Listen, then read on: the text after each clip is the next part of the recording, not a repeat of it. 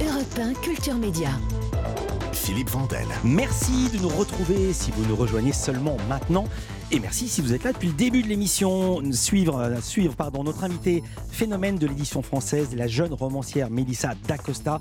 C'est déjà son sixième roman, Les femmes du bout du monde. On vous racontera qui sont ces femmes, que font-elles au bout du monde. Bonjour Olivier Benkemoun. Euh, le même avec le micro, c'est top. Bonjour Olivier Benkemoun. Ça y est, je Bonjour vous Philippe entends. Vandel. Bonjour, bonjour Stéphanie Loire. Salut Philippe Bordel. Et salut Jean-Luc Lemoine. Bonjour.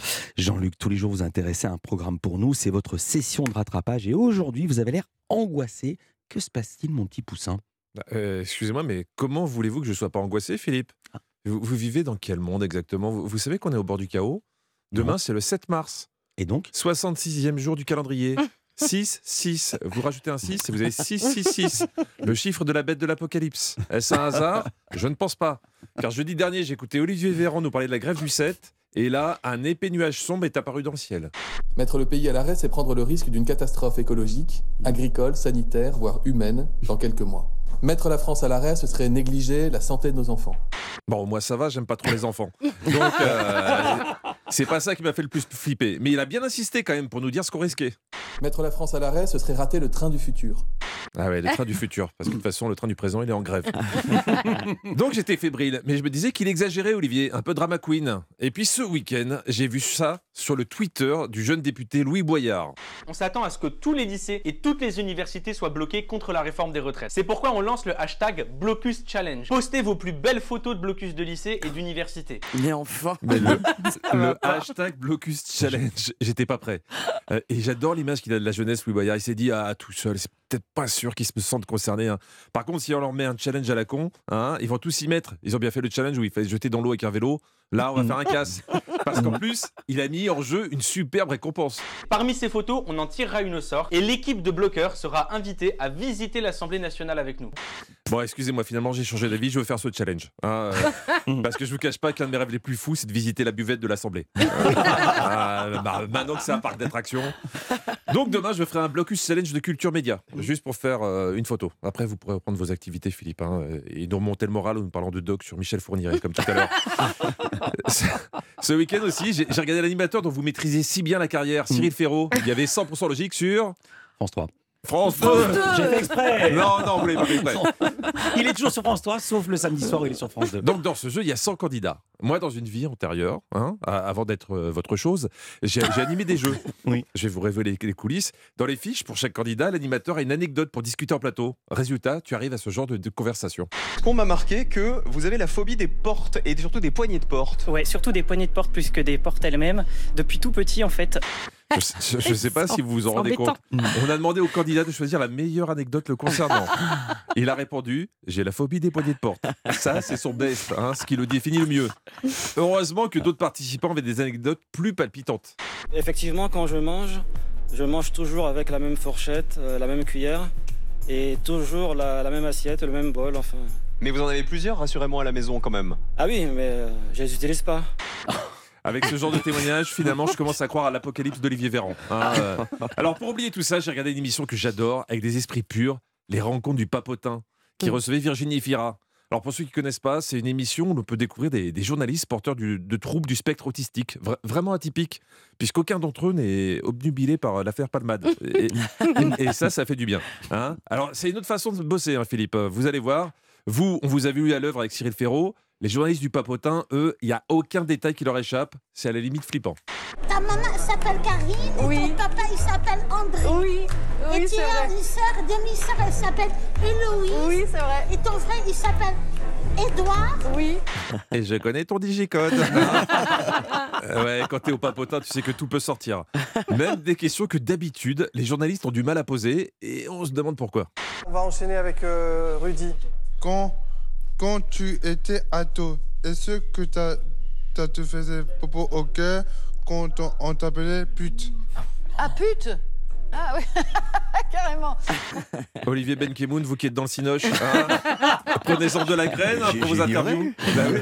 Cette anecdote. Bah, c'est ça, pute, ça peut paraître agressif, mais si vous dites bobo au cœur avant, ça passe. Et- et essayez avec Catherine Deneuve ou Isabelle Huppert la prochaine fois. Et je voudrais finir par ce super moment entre Virginie Efira et un des journalistes. Je peux t'appeler ma petite Ephira Oui, si tu veux. et je peux mettre ma tête sur ton épaule. Oui. Voilà, Philippe, petit conseil pour créer un peu de proximité avec vos invités. Demandez-leur si vous pouvez poser votre tête sur leur épaule et si vous pouvez vous asseoir sur leurs genoux pour terminer l'interview. Vous verrez, tout se passera beaucoup mieux après. Merci beaucoup, Jean-Luc Lemoine. 777, c'est demain Ouais. Euh, non, si, sept- si, Si, si, si, le chiffre du diable. Mais aujourd'hui, c'est pas votre anniv Si Eh Ah, oui. C'est vrai Eh oui, eh. L'anniversaire Bon de Jean-Luc Lemoine Jean-Luc. Bon anniversaire. Regarde-le, il est tout étonné Bah oui, Il je suis étonné, je pensais que je, je comptais pas pour vous. Mais Faites vous entrer comptez- les danseurs brésiliens. pour nous. Ils arrivent. Vous serez en spectacle le 10. Euh, donc, vous pourrez, vous pourrez fêter votre anniversaire à Marquette-les-Lilles. Faites des cadeaux à Jean-Luc. Et puis, on vous retrouve tous les jours dans Historiquement Vôtre de 16h à 18h avec Stéphane Bern. Donc, aujourd'hui à 16h, Olivier Benkemoun. Oui. Pas d'interview aujourd'hui, mais votre Mais indispensable. j'aimerais poser ma tête sur votre épaule. Oui, bien sûr. Euh, ça s'appelle Et l'amour dans tout ça. C'est une question, mais c'est un film. Stéphanie Loire, j'ai la même question et je sais déjà de qui vous allez parler, quelqu'un dont j'adore le travail. Ah bon, génial. Donc, bah, Miossec qui revient Ouais. avec un album formidable qui s'appelle Simplifié et c'est un nom qui lui va très bien. Simplifier euh, le verbe, Ouais. simplifier ER. Ouais, tout Ouais. à fait. Vous vous souvenez de la Tout à fait, trilogie des trois premiers albums? Euh, boire Mhm. et les autres, euh, je me rappelle plus. Elle se souvient que de boire, bizarrement. Bizarrement. Ouais, le suivant c'était baiser. Et il y a un livre dans lequel les personnages mangent beaucoup dans leur lit et prennent leur petit-déj dans leur lit. C'est le dernier livre de Mélissa D'Acosta qui est votre invitée, Philippe Pas Vandel. tout à fait Olivier dans la cuisine. Bonjour Mélissa D'Acosta. Bonjour. Il est beaucoup question de petit-déj. Vous êtes la nouvelle étoile du roman français. C'est pas moi qui le dis, c'est votre éditeur, c'est le bandeau Albin Michel qui a mis ça sur votre nouveau roman Les femmes du bout du monde. 2 millions de livres vendus, pas de celui-ci mais des autres, à 32 ans seulement. Tout le bleu du ciel, Les lendemains, Je revenais des autres. Et l'an passé, vous avez sorti pas moins de deux romans, La douleur fantôme et La doublure. Vous êtes la troisième meilleure vente française, je le dis comme ça, c'est fait. Derrière Guillaume Musso qui est numéro 1 depuis 12 ans, derrière le Suisse Joël Dicker. Et on vous annonce à la première place pour 2023 parce que Musso et Dicker ne sortent pas de livres euh, l'année prochaine. C'est pas prévu. Euh, donc, les femmes du bout du monde seront peut-être le numéro un des ventes et vous avec. Qui sont ces femmes, ces trois femmes? Alors, tout d'abord, on a Flore, la française. C'est par elle qu'on entre dans le roman. Euh, Flore, qui a 27 ans, qui fuit Paris et une existence qui a fini par devenir euh, étouffante, toxique et, et douloureuse.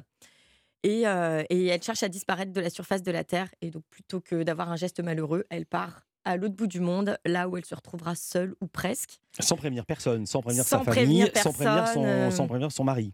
presque sur un coup de tête, Ouais. un geste de survie. Et donc, euh, donc elle, elle s'envole pour la Nouvelle-Zélande. Et comme c'est pas encore assez le bout du monde, euh, elle descend euh, tout au sud de l'île du Sud, au plus près en fait euh, du pôle Sud Mhm. finalement. Et, et elle trouve une place de woofer, donc c'est-à-dire qu'elle elle travaille à peu près 4 heures par jour contre le gîte et le couvert dans un camping. Le woofer, c'est ça, on est logé, on travaille logé, un peu pour la ferme et en contrepartie, on vous nourrit, on vous loge. Tout à fait. Ça s'appelle les ça woofers. se, ça fait se ça. fait beaucoup là-bas en Nouvelle-Zélande. Elle débarque chez deux femmes. dans un camping tenu par deux femmes. Enfin, camping, c'est un bien grand mot. En tout cas, euh, un bout de terre fouetté par le vent avec euh, très très peu d'infrastructures. Et donc, le camping est tenu par euh, Autumn, euh, qui a une cinquantaine d'années, et sa fille Millie, 23 ans, qui n'a jamais quitté euh, ce petit terrain euh, sauvage. Elles sont, elles sont très seules au monde, en fait. Elles sont euh, seules face aux éléments, très taiseuses, très travailleuses. euh. Euh, comment vous les avez construites? Chacune, que recherche-t-elle? Euh, alors, elles sont chacune. On a Automne qui, euh, qui, a, qui est sur ce bout de terre euh, et qui a perdu son mari, euh, Dan, qui a été emporté lors d'une tempête par un tsunami. Et qui, qui s'oublie un petit peu dans le travail, qui élève sa fille et qui, qui se refuse à vivre. bah, elle est vivante, elle travaille, elle, elle mange, elle dort, mais il y a une partie d'elle qui s'est éteinte. Mais elle se pose pas de questions parce qu'elle est d'une génération où on se pose pas de questions. Déjà, elle n'a pas euh, refait sa vie, comme on dit. Elle a jamais Je refait déteste sa cette vie. expression, mais enfin, elle n'a pas de nouveau Jules. Non, et puis elle a un petit peu cessé de vivre. Voilà, Voilà. Elle, euh, elle est en mode automatique, elle travaille et elle, et elle nourrit sa fille et c'est tout. Émilie, euh, qui, qui a tenté de. Alors, pas de fuir, mais en tout cas d'aller voir un petit peu ailleurs de ce bout de terre, qui a réussi à faire euh, deux ans d'études dans une ville de Nouvelle-Zélande, un peu plus au nord, qui a des rêves plein la tête, mais qu'elle étouffe parce qu'elle ne peut pas envisager de quitter ce petit bout de terrain. Elle n'a jamais rien connu d'autre. Elle est, elle est effrayée par le reste du monde. Euh, tout ce qui touche aux relations humaines, elle, est, elle connaît très peu, elle est très peu, euh, elle est très peu sociale. Enfin, Mhm. voilà, elle a grandi seule au monde avec sa mère et elle peut pas se résoudre à laisser sa mère sur ce bout de terre. Mais alors, dit comme ça, on se dit, oh là là, on va s'ennuyer. Or, on s'ennuie pas. Parce qu'il se passe des choses, il y a des tensions. Parce qu'elles sont pas. euh, c'est pas lisse. Eh ben, il y a surtout un espèce de choc des cultures quand Flore débarque. Flore, la parisienne, qui elle euh, a trop vécu. C'est ce qu'elle dit. J'ai trop vécu. J'ai laissé trop d'empreintes. Euh, elle a, elle a côtoyé la vie de la, vie de la nuit, la vie parisienne, l'effervescence. Euh, elle a connu beaucoup d'hommes aussi. Elle s'est emplie de ces hommes et puis elle s'est perdue auprès d'eux. Et elle débarque face à deux femmes qui, elles, n'ont presque jamais connu d'hommes, qui vivent sans effervescence. Sans... Et, et c'est ce qui va la perturber dans un premier temps parce qu'elle elle fuit tout ce qu'elle cherche à fuir, elle le fuit dans, le, dans la vie nocturne, la fête, et là-bas, elle peut plus. Elle peut plus se cacher qui elle est, ce qu'elle a fait. Elle est dans un silence et une nature totale. Et donc, il y a une espèce de choc entre les, ces deux cultures, en Ouais. fait, ces deux façons de vivre. Elles vont, elles vont devoir s'apprivoiser, se comprendre les unes les autres. Il y a quelque chose que j'aime beaucoup chez vous, Mélissa D'Acosta, c'est que vous dites que vous n'aimez pas le terme de roman feel good. C'est un roman où on devrait bien aller. Vous allez nous dire pourquoi on marque une courte pause. Culture Média continue sur Europe 1. Europe 1. Mélissa D'Acosta est de retour en librairie avec les femmes du bout du monde. Elle est notre invitée dans Culture Média jusqu'à 11h avec Philippe Vandel. À tout de suite. Le 8 mars, c'est la journée internationale des droits des femmes. AJP et Femmes Business Angels s'allient pour soutenir les femmes qui font bouger les lignes. Florence Richardson, présidente de Femmes Business Angels. Chaque année, moins d'une entreprise sur trois est créée par une femme. AJP est à nos côtés pour soutenir les femmes investisseuses et entrepreneurs qui portent des projets ambitieux et plus responsables. AJP, assurance associative. AJP, épargne, retraite, assurance emprunteur, prévoyance, santé. Retrouvez-nous sur agip.com, agipi.com. AJP. Tu disais Je sais plus. Nouvelle Citroën IC4X électrique. Un confort et une isolation acoustique incomparables. Forcément, ça détend. À partir de 359 euros par mois avec 4 ans de garantie et assistance offerte. Citroën. Portes ouvertes ce week-end. LLD 48 mois, 40 000 km, premier loyer de 9 500 euros ramené à 0 euros. Aide détail prime à la conversion déduite selon décret du 30 décembre 2022. Offre à particulier jusqu'au 31 mars et acceptation crédit par. Détail sur citroën.fr. Au quotidien, prenez les transports en commun. Europe Culture Média sur Europe 1. Philippe Vandel, vous nous proposez jusqu'à 11h de plonger dans l'univers de Mélissa D'Acosta avec son nouveau roman. Phénomène de l'édition, comme disent les journalistes, les femmes du bout du monde, c'est votre sixième roman. C'est peu dire qu'il est très attendu puisque les cinq précédents ont vendu deux, se sont vendus à 2 millions, millions d'exemplaires, ce qui n'est pas rien. Je l'ai dit, vous n'aimez pas le terme de roman feel good. Pour quelle raison? Alors, ça dépend ce qu'on met derrière feel good. si, si feel good, ça veut dire. euh, ça veut dire et, et c'est le terme que les lecteurs me donnent, c'est-à-dire un roman qui va nous faire euh, remettre en cause certaines choses de nos vies. Je vais dire ce que c'est un roman feel good. C'est un roman qui se lit vite, euh, Voilà, souvent des c'est histoires ce de terme-là filles. que j'aime pas. La chick lit. euh, Sur la plage, souvent. euh, voilà. vite lu, vite oublié, roman de plage. voilà. Et vous bah, n'aimez pas ça Ça, ça, j'aime pas. Après, si Feel Good, c'est un, un roman qui nous fait euh, sentir bien parce que on a revu sa vie, ses valeurs, on a retrouvé une dose d'énergie et d'envie de vivre. Et c'est ce que me racontent les lecteurs. Alors là, ça me va. Oui, parce que ce qu'on Tout dépend euh, ce qu'on y met. Oui, Proust, ça peut être. euh, c'est feel good aussi, parce qu'on se sent mieux après. Euh, Montaigne également. Euh, Flore, votre héroïne, elle a une vie sexuelle dissolue. Alors, si on pense qu'on va lire un livre à l'eau de rose avec une jeune fille lisse, on se trompe. Flore, elle consomme les hommes. Elle se comporte même très mal parfois avec eux. Pourquoi ce choix de caractère Moi, j'adore, euh, j'adore ces héroïnes qui sont en fait des anti-héroïnes qui peuvent parfois agacer le lecteur. Moi, je les adore. Euh, parce que bah, dans, la littérature, euh, la femme, elle est bien souvent cantonnée soit à un rôle de mère, euh, madone, qui, se complaît dans la maternité, qui adore ça et qui, n'a pas grand-chose d'autre dans sa vie. Soit c'est le rôle de l'amoureuse ou de, ou de la maîtresse qui attend. Enfin, en tout cas, elles sont jamais, elles sont jamais elles-mêmes pleines de- d'aspérité, de piquant, comme le sont les personnages masculins. C'est jamais des méchantes, vous voulez dire en gros? Jamais, Mm. jamais. Elles sont, elles sont lisses, elles sont parfaites et c'est un petit peu dommage. Ouais. Et, euh, et puis des personnages lisses, on n'a pas grand-chose à leur là, faire vous êtes dire. amusé à en faire une méchante. Bah, elle est pas méchante, elle est... barre. elle est pas méchante, elle est en souffrance, Ouais. elle, est, euh, elle, elle fait des mauvais choix, mais comme tout le monde, en fait, on a tous eu euh, des, des comportements pas terribles. Et vous faites. et vous- pardon, je vous interromps pour dire que vous ne faites pas non plus un tableau idyllique de la maternité. Pas du tout. Euh, non, bah, bah, bah, parce qu'il y en a marre. Bon, on en a des tableaux idylliques Mhm. de la maternité et, euh, et les gens, ils ont envie de s'identifier, ils ont envie de, de lire des choses qui leur ressemblent. Et donc, euh, la, quête, la quête absolue de la maternité, ça peut être un cauchemar. Il suffit de parler à des femmes qui sont passées par des parcours de FIV ou de PMA. En fait, à un moment donné, c'est devenu juste un cauchemar euh, Mhm. médicalisé, quoi. Même sans ça, on l'a vu avec les éclats de rire de Florence Foresti, son spectacle, où pour la première fois, une fille disait avoir un enfant, c'est l'horreur. Elle le dit à la manière de Foresti, ça vous fait rire, et c'était brillantissime. Et, et les femmes et les filles qui étaient dans la salle s'identifiaient totalement à ce qu'elle disait, qui allait complètement au-delà des. Enfin, qui battait en brèche tous les clichés qu'on avait entendus pendant des siècles. Euh, Il y a aussi le choix du lieu. euh, c'est en Nouvelle-Zélande où personne ne vient en hiver. C'est très documenté. Vous y avez vécu un an. Oui, j'y ai vécu un an euh, en, en van, hein, en nomade. C'est-à-dire qu'on a sillonné le pays de haut en bas, enfin de Ouais. bas en haut. même, Vous avez fait le woofer. Vous avez fait le woofing. J'ai fait du woofing exactement. On a travaillé bah, beaucoup à l'extérieur. En fait, on a passé notre vie à l'extérieur pendant cette année. Donc, euh, Mhm. du jardinage, de l'élagage, de la tonte, euh, euh, planter des piquets. Enfin voilà, du travail au grand air comme mes héroïnes. Tout ce que vous racontez est vrai. Il faut faire attention aux otaries au petit-déj. Complètement. Racontez. Complètement. Euh, alors, ce camping-là existe. J'ai changé son nom. Mhm. Euh, mais il existe. Il se trouve exactement à cet endroit-là, dans cette baie où reviennent les dauphins chaque été. Et, euh, et en fait, dans les allées du camping, on se trouvait régulièrement face à des otaries, parfois qui barraient le chemin d'accès aux sanitaires. Et donc, bah, les gens attendaient, s'adaptaient et se Quoi, faisaient tout petits. C'est méchant une Bah, ça peut, en tout cas, elles peuvent se sentir euh, agressées si on s'approche trop près Ah, et, euh, et vie. chargées. Oui, oui. Ouais. Euh, alors, des fois, c'est documenté. J'ai trouvé une petite erreur quand même. Euh, on est page 89. Les enfants, ils marchent pieds nus sur la plage. Ils rêvent des animaux de l'autre côté de l'océan austral, c'est-à-dire sur la banquise. Mhm. Ils rêvent de manchots aux yeux jaunes. Ça Oui. existe Complètement. Ouais. Et d'ours polaires Oui.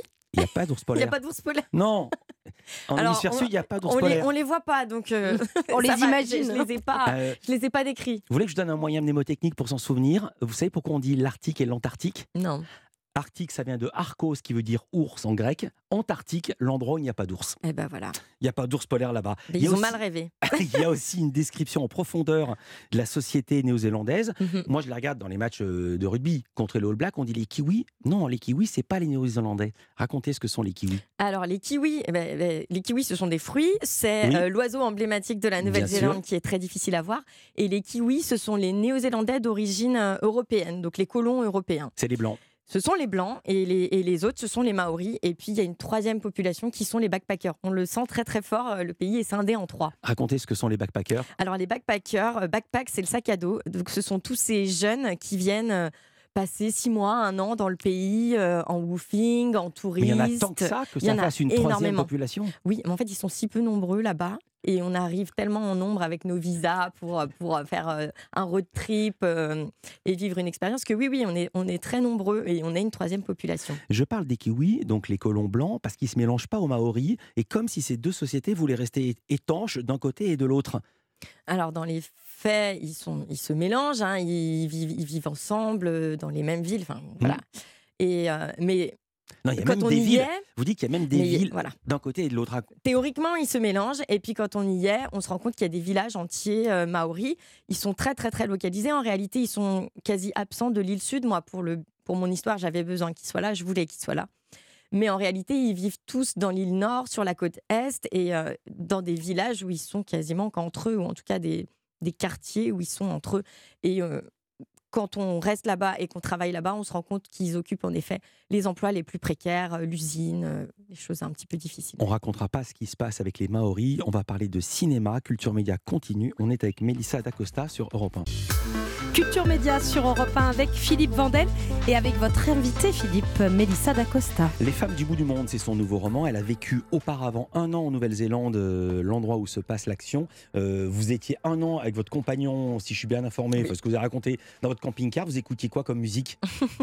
En fait, dans le camping-car, on avait hérité donc de tout ce qui s'y trouvait, vaisselle, euh, draps, etc. Et d'un vieux CD euh, avec 20 titres, mais des années 2000 qui tournaient en boucle. Et donc, euh, on avait Joby Joba à fond la caisse. dans- dans le van. Attendez, attendez. Un CD pendant un an. C'est ça. Non, mais c'est extraordinaire. Mais vous avez eu de la chance, Joby Joba, c'est sympa. Mais oui, ça donne Ouais, la joie de vivre. Mais on est vraiment d'accord. Stéphanie Loire, est-ce que ça va donner la joie de vivre ce qu'on va entendre aujourd'hui? Ou une forme de Ouais. joie de vivre retrouvée. Ouais, votre indispensable du jour, il s'appelle Miosec et il est de retour avec un nouvel album Miosec. Tout à fait. Bonjour à tous. Bonjour Mélissa D'Acosta euh, pour son 12e album en 28 ans de carrière. C'est un album qu'il a enregistré entièrement seul. Miosec est retourné dans son Finistère, natal à la source de ses musiques, loin de ces démons de la bouteille, au plus près du chant, porté par une écriture délestée du superflu.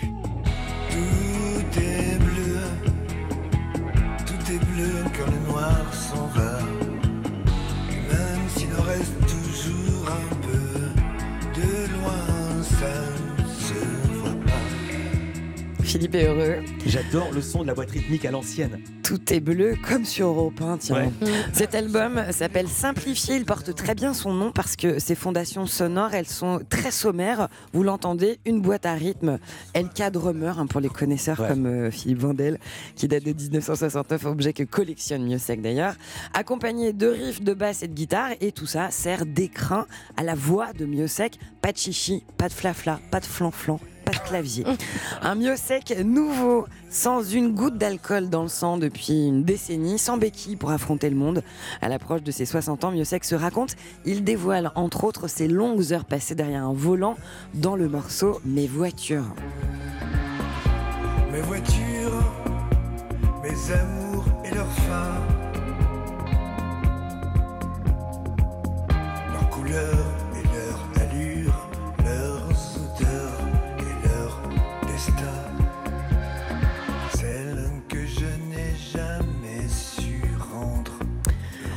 Miossec qui a été sollicité comme auteur par toute la scène française, de Johnny Hallyday à Bachung en passant par Greco, Birkin. Il est devenu chanteur sur le tard. Vous connaissez son, son parcours, Philippe, vous qui l'aimez? Euh, je me souviens, je l'ai lu parce que vous l'avez écrit. Il avait commencé comme journaliste. J'ai oublié. Moi, je l'ai vu dé- débarquer avec son disque Boire et c'était un choc. Et ça a été un choc pour tout le monde. Il était journaliste, il en- à la trentaine, il a décidé de se lancer dans l'écriture, l'interprétation, la composition. Paf, réussite immédiate. Premier album au rock tranchant intitulé Boire, qu'il qu'il publie en 1995, immédiatement certifié or et gravé à jamais dans les playlists des amateurs de chansons qui donnent envie d'ivresse de l'existence. Je ne suis plus sous, un peu à bout, c'est rien. Moi je crois en toi, c'est tout. Voilà, il y avait eu Boire, ensuite il y a eu Baiser euh, comme album, Mmh. Apprendre, puis Brûle. Flore. C'est le, le- l'un des personnages de Melissa d'Acosta. ouais. Boire et baiser. Et évidemment, et comme, comme Yosek, il y a une réflexion évidemment derrière. Peut-être qu'elle écoute Miossec aussi. Euh, Christophe Miossec, il se présente à nous avec ce nouvel album épuré qui contient l'essence même de son talent, comme un retour aux prémices de tout. Peut-être est-ce la raison pour laquelle il conclut son album simplifié avec cette chanson intitulée L'adolescence. L'adolescence, elle ne s'envole pas du jour au lendemain, non, pas comme ça. L'adolescence ne s'enlève pas, pas comme l'épine plantée dans le doigt. L'adolescence, elle est toujours là, même quand on l'a. L'adolescence, elle peut durer euh, très longtemps. Je Ouais. m'en suis la preuve euh, vivante. Cerise euh, sur le cake, la chanson Meilleur jeune espoir masculin, au travers de laquelle Miossec revient sur l'histoire de Gérald Thomasin. Vous, vous connaissez Gérald Thomasin, cet acteur césarisé Oui. à la vie de marginal, soupçonné de disparu. Exactement, soupçonné de meurtre, porté disparu, dont la journaliste Florence Omna a, fait le sujet de son livre L'inconnu de la Poste. Cette chanson de Miossec, elle raconte le décalage avec le business du cinéma, et puis elle parle de lui, avec son, propre décalage avec le business de la musique aussi. Elle raconte comment euh, il a pris de la distance avec la capitale et cette industrie musicale pour retrouver sa Bretagne natale. Je vous aime bien, mais je vous déteste tous. Mon nom ne vous dit peut-être rien, l'avez déjà eu sur la bouche. Mon nom est Gérald Thomasin, celui qu'il ne fallait pas que l'on touche, drogué, délinquant. Miossec, ça s'écoute vraiment. On est loin de Joby Joba. hein. Mm. C'est c'est une autre énergie. Ouais, mais c'est bien, non? Bah ouais. Oui.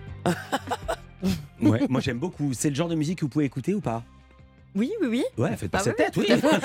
Oui, oui, dire non. sous la Si contrainte, éventuellement. Ouais. si, si. Mais attendez, vraiment, spécialement pour vous, vous savez quoi? On a retrouvé le CD.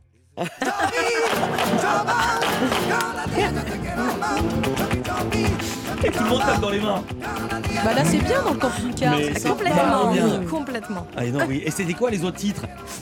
C'était aussi joyeux ou c'était surtout Johnny Joba Il y a que lui qui marchait Non, si c'était c'était joyeux, ouais, Ouais. c'était des, des vieux tubes. Je me demande s'il n'y avait pas la Macarena. Ah Ouais, oui, très loin. Mais vous n'avez pas envie de le retrouver, ce CD emblématique? Si, un jour. Voilà. Mais là, ça y est, on a saturé. Ouais, j'imagine. Merci beaucoup Stéphanie. Merci. On s'assure pas de vous, on vous retrouve aux commandes de l'émission Musique tous les samedis, tous les dimanches de 16h à 17h sur Europe 1. Et Merci, on rappelle, Philippe. pour qui prend l'émission en cours de route, c'était Mieux Sec dont on a célébré le nouvel album. On va parler cinéma maintenant. Vous restez avec nous Mélissa. Mélissa d'Acosta, en 1997, vous étiez en classe de primaire, vous appreniez à écrire. Il se passait plein d'autres choses. Jeanne Calment fêtait ses 122 ans. C'était une autre ambiance. Rappelle Il y, avait un débat, horrible. il y avait un un débat autour de l'influence de la télévision chez les jeunes. Il y avait une compétition entre Eric Tabarly et Alain Collat lors de la cinquième édition de la Transatlantique en solitaire. Tout ça s'est rencontré par Christophe Ondelat. Rac- euh, Ondelat raconte une année, 1997 cet après-midi, c'est à partir de 15h sur Europe 1. Culture Média sur Europe 1 avec Philippe Vandel, avec Mélissa Dacosta, auteur des Femmes du bout du monde qui vient de sortir, et les indispensables bien sûr. On parle de cinéma avec Olivier Benkemoun. Bonjour. Bonjour, bonjour Philippe. Oh, votre indispensable, ça pourrait presque faire un titre de livre à la Mélissa d'Acosta, sauf que Ouais. ça parle déjà beaucoup d'amour. C'est Et l'amour dans tout ça. Et l'amour dans tout ça, je trouvais que c'était bien pour commencer la semaine. Euh, démarrer avec un titre de film qui sent bon la rom-com, la comédie romantique, qui plaisait la rom-com british. Une rom-com british, c'est c'est la matrice de toutes les rom-com. Ouais. Ah oui, c'est bien bah oui, c'est la promesse de quiproquo, d'humour et de grandes histoires d'amour. Je vais me marier. C'est vrai? Qui est l'heureux élu? Bah, J'en sais encore rien. Comment ça, t'en sais rien? Ah, le mariage, cette grande aventure, surtout quand on ne sait pas avec qui. Donc l'histoire démarre en Angleterre, comme euh, la version française de l'extrait ne le dit pas. Vous avez entendu Zoé, elle est documentariste, douée avec les caméras, pas vraiment avec les hommes qu'elle rencontre sur les applis, avec un peu d'alcool aussi, mais bon, bon visiblement, c'est assez courant. Son voisin, son copain d'enfance, lui en revanche, n'a pas besoin d'appli de rencontre parce que sa famille a choisi avec qui on va le marier. Pour ça, qui ne sait pas qui c'est. Et ça va se passer au Pakistan, son mariage, puisque sa famille est d'origine pakistanaise. Sinon, ça n'aurait aucun sens. Et le bizarre de l'histoire, c'est que ce garçon, belle gueule, bonne famille, bien éduqué, futur médecin, est totalement d'accord.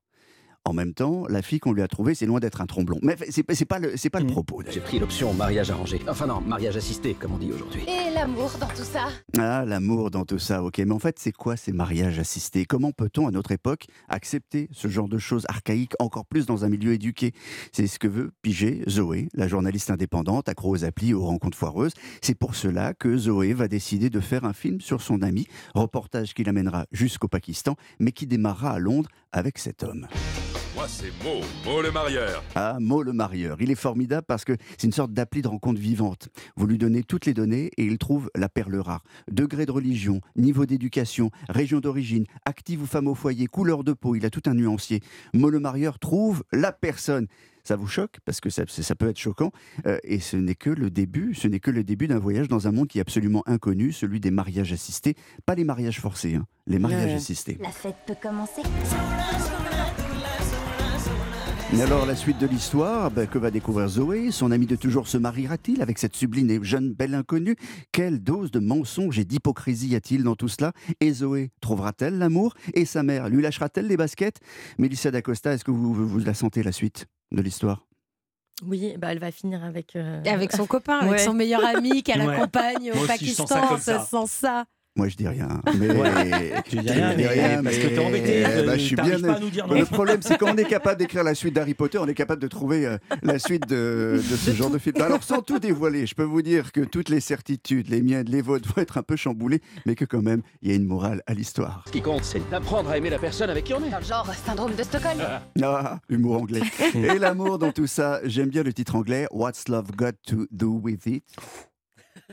Qui veut Pourquoi, dire, Stéphanie Pourquoi est-ce que c'est moi qu'on regarde à chaque fois qu'on parle Qu'est-ce que l'amour a à voir à ça, à- à- avec ça Euh, Je termine. Vous savez quel est le, le taux de mariage qui se termine en divorce en France Oh, c'est Ah. un sur trois, non c'est Un pas sur ça deux. Un sur deux, ah oui, Et à votre avis, le taux de divorce après un mariage arrangé Beaucoup Beaucoup moins. assisté Je sais pas, mais beaucoup moins. 6%. Voilà, je vais Ah vous oui laisser réfléchir Bien à tout sûr. ça.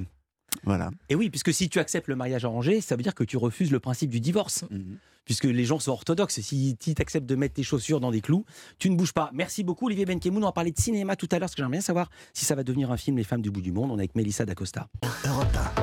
Les femmes du bout du monde, c'est le nouveau roman de Mélissa D'Acosta qui est votre invité, Philippe Vandel. C'est presque une histoire, un conte de fées euh, que vous avez vécu et que vous êtes en train de vivre, euh, Mélissa D'Acosta. C'est une histoire assez incroyable. Rien ne vous prédestinait à être romancière, quoique.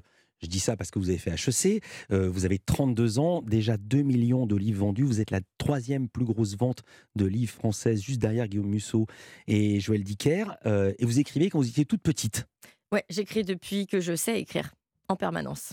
Mais euh, de là à dire, euh, à se dire qu'on va être édité et qu'on va connaître le succès. euh, Quand même, quand même, tout le monde a gratouillé des choses, que vous, si je suis bien informé, vous avez écrit plus d'une cinquantaine de débuts de romans. Ah oui, facilement, oui, oui. J'ai jamais arrêté. De mes 7 ans à aujourd'hui, je n'ai jamais passé plus de 6 mois sans écrire. Et puis arrive une histoire de clé USB perdue et retrouvée. On arrive, c'est tellement bon, on dirait du storytelling raconté. Ça vous fait même sourire. Peut-être que vous l'avez inventé cette histoire. Même pas. Racontez, racontez l'histoire de la clé USB. Alors, bah, en effet, j'ai j'ai des, des- une cinquantaine de débuts de romans, euh, tous abandonnés. Et puis, euh, et puis un- euh, il y en a un qui m'était resté en tête parce que j'avais essayé de le reprendre plusieurs fois. Je l'avais démarré à 17 ans sur le vieil ordinateur familial sauvegardé sur une clé USB. Donc, c'était euh, ce, qui, ce qui va devenir tout le bleu du ciel. Euh, je retrouve la clé USB, je ne sais pas par quel miracle, elle a traversé 10 années. Euh, et, et je relis ce début de roman qui est- que j'ai trouvé très, très puéril, très mal écrit. Mais je me suis dit, non, non, tiens quelque chose quand même.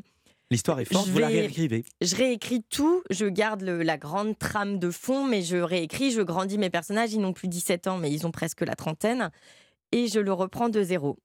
Et, euh, Et vous le mettez sur Internet, sur des plateformes. Euh, Il y avait Amazon et une autre qui s'appelle le nom prédestiné monbestseller.com, qui habituellement ne publie jamais de best-seller, sauf le vôtre. bon, on va espérer qu'ils en publient d'autres Ouais. ensuite. C'est devenu. euh, le titre avait été changé. Le titre était assez. euh, Alors, il était tout pourri parce que euh, je devais mettre, je voulais mettre mon roman en ligne et, euh, et il était même pas terminé. Donc j'ai mis les peut-être 300 premières pages et il me fallait un titre pour le publier. Donc j'ai mis un truc bateau, euh, recherche compagnon de voyage pour ultime escapade. Un éditeur l'appelle Tout le bleu du, le bleu du ciel. Mhm. Entre-temps, la maison d'édition, c'était édition Carnet Nord, fait faillite, mais ce livre vit un bouche à oreille absolument phénoménal et c'est pas terminé. Il y a une émission de France 2 il y a quelques euh, mois ou un, un an ou deux, les 25 livres préférés des Français, Tout le bleu du ciel est classé, c'est les gens qui votent, hein. Mhm. ce sont les gens qui votent, donc les vrais chiffres. Huitième livre préféré des Français, Les Misérables était cinquième, Le Comte de Monte Cristo septième, L'étranger de Camus douzième, vous étiez devant Camus. Comment vous l'avez vécu? Bah. euh, Bien, de façon euh, incrédule et très heureuse. hein, Ouais. euh. Il paraît que vous regardiez même pas l'émission ce soir-là. Alors, je la regardais, mais euh, sur mon téléphone parce que c'était la soirée de Noël de l'entreprise de mon conjoint et, euh, et- et il fallait que je l'accompagne. C'est complètement dingue. Vous entretenez quel rapport avec la critique? Il y en a qui vous regardent de haut, il y en a qui vous, euh, qui vous saluent. Et c'est pas ce qu'on croit. J'ai été très surpris en préparant cet entretien. C'est vrai? Ah bah je vais vous dire, euh, vous avez eu droit à un papier, un long papier dans le prestigieux magazine Lire, signé du rédacteur en chef, c'est une sommité Baptiste Oui. Liger. Liger écrit ceci Il y a indéniablement un phénomène Mélissa d'Acosta, même si tout un pan de la critique et du milieu littéraire l'ignore et la regarde de haut, cela n'empêchera pas, loin de là, son nouveau roman de conquérir le cœur des lecteurs en les faisant voyager. Et alors le- la PQR, la presse quotidienne régionale dont on pourrait penser, peut-être à tort, Mhm. Qu'elle n'a pas les, les réflexes snob de la presse parisienne, euh, la Charente Libre, c'est un peu pincé le nez en parlant de votre livre. Lors du récent salon oui. Angoulême ce livre, c'est devant la doublure, son cinquième ouvrage, elle- ça parle de vous, que la file d'attente pour une dédicace était la plus longue. Alors quoi qu'on pense, il faut bien lui consacrer quelques lignes dans cette rubrique et tenter de comprendre ce succès fulgurant. Il faut bien lui consacrer quelques lignes. La personne Ah oui, était obligée. l'ai particulièrement aimé celui-là. Vous ouais. le vivez comment? Oh, je le vis comment? Euh, ben, ça, ça fait pas plaisir évidemment, mais euh, à un moment donné, voilà, quand on a 2 millions de lecteurs et encore 2 millions de livres vendus, mais qui se prêtent, euh, qui Bien se sûr. donnent, Plus de lecteurs euh, que de à un livres moment vendus. donné, peu importe en fait. Mm. Vous pleurez toujours quand vous écrivez? Oui, bien sûr. Je pleure, je Comment ris, ça, oui, je ressens sûr. tout. Ben, je pense que si on est dans l'émotion vraie, on, on la transmet réellement. Et moi, quand je suis dans mon roman, je suis, je suis chacun de mes personnages, je suis immergée dedans. Je ris, je pleure, je souris, je m'émeus, je, je ressens tout ce que mes personnages ressentent. Et les scènes d'alcoolémie Non, je les écris parfaitement sobre, je vous Voilà. rassure. Vous remarquez que je pose pas de questions sur les scènes de sexe, ça vous regarde. Le prochain projet Le prochain projet, euh, tout confondu, Ouais, c'est-à-dire a- euh, adaptation. Est-ce que vous euh, êtes en train d'écrire et est-ce qu'on va voir euh, Les femmes du bout du monde au cinéma? Alors, je, viens de terminer un roman. donc là, actuellement, je suis plus en train d'écrire, mais donc j'ai, deux romans qui sont prêts et qui arrivent, Ouais. euh, 2024-2025. Les femmes du bout du monde au cinéma, j'en rêverais. Je pense que c'est en cours. De, enfin, je sais que c'est en cours de discussion. Tout le bleu du ciel a déjà été euh, est en cours d'adaptation à un degré assez Donc avancé. Et vous Ouais, allez déménager ou pas? Ah non, je suis bien là. je viens d'emménager. Ah donc vous avez déménagé donc J'ai déménagé il y Ah, a trois mois. Ah voilà, vous avez déménagé. Vous êtes toujours la, vous êtes toujours la vieille Twingo? Oui. Vous prenez toujours le RER Toujours. C'est juste incroyable et impensable. Un grand, grand merci, Merci Mélissa. D'Acosta d'avoir été avec nous avec cette fraîcheur. Les femmes du bout du monde, euh, c'est en librairie, c'est chez Albin Michel. Merci d'avoir été avec nous. Nous, on se retrouve demain à 9h pour Culture Média avec un film documentaire incroyable, ou plutôt qui raconte une histoire incroyable. C'est dans le nord de l'Irak, une radio composée de chrétiens, de musulmans, de chiites et de sunnites qui fait dialoguer les communautés. Et euh, on sera avec le réalisateur qui a fait un doc sur euh, cette radio. Et puis, on va rester euh, avec, euh, en parlant de cinéma, pardon, Alex Lutz qui partage l'affiche avec André Dussolier dans le film En plein feu, une histoire d'un père et d'un fils prisonniers dans leur voiture pendant un incendie qui ravage la forêt des Landes.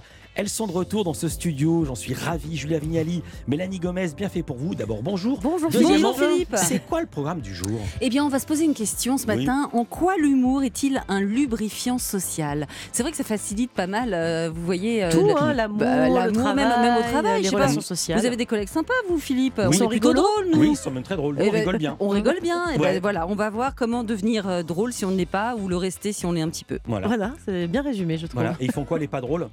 Ils vous Euh, écoutent. Allez, Bonne journée à l'écoute d'Europe 1. Salut Anissa, salut Mélissa. Salut, à bientôt.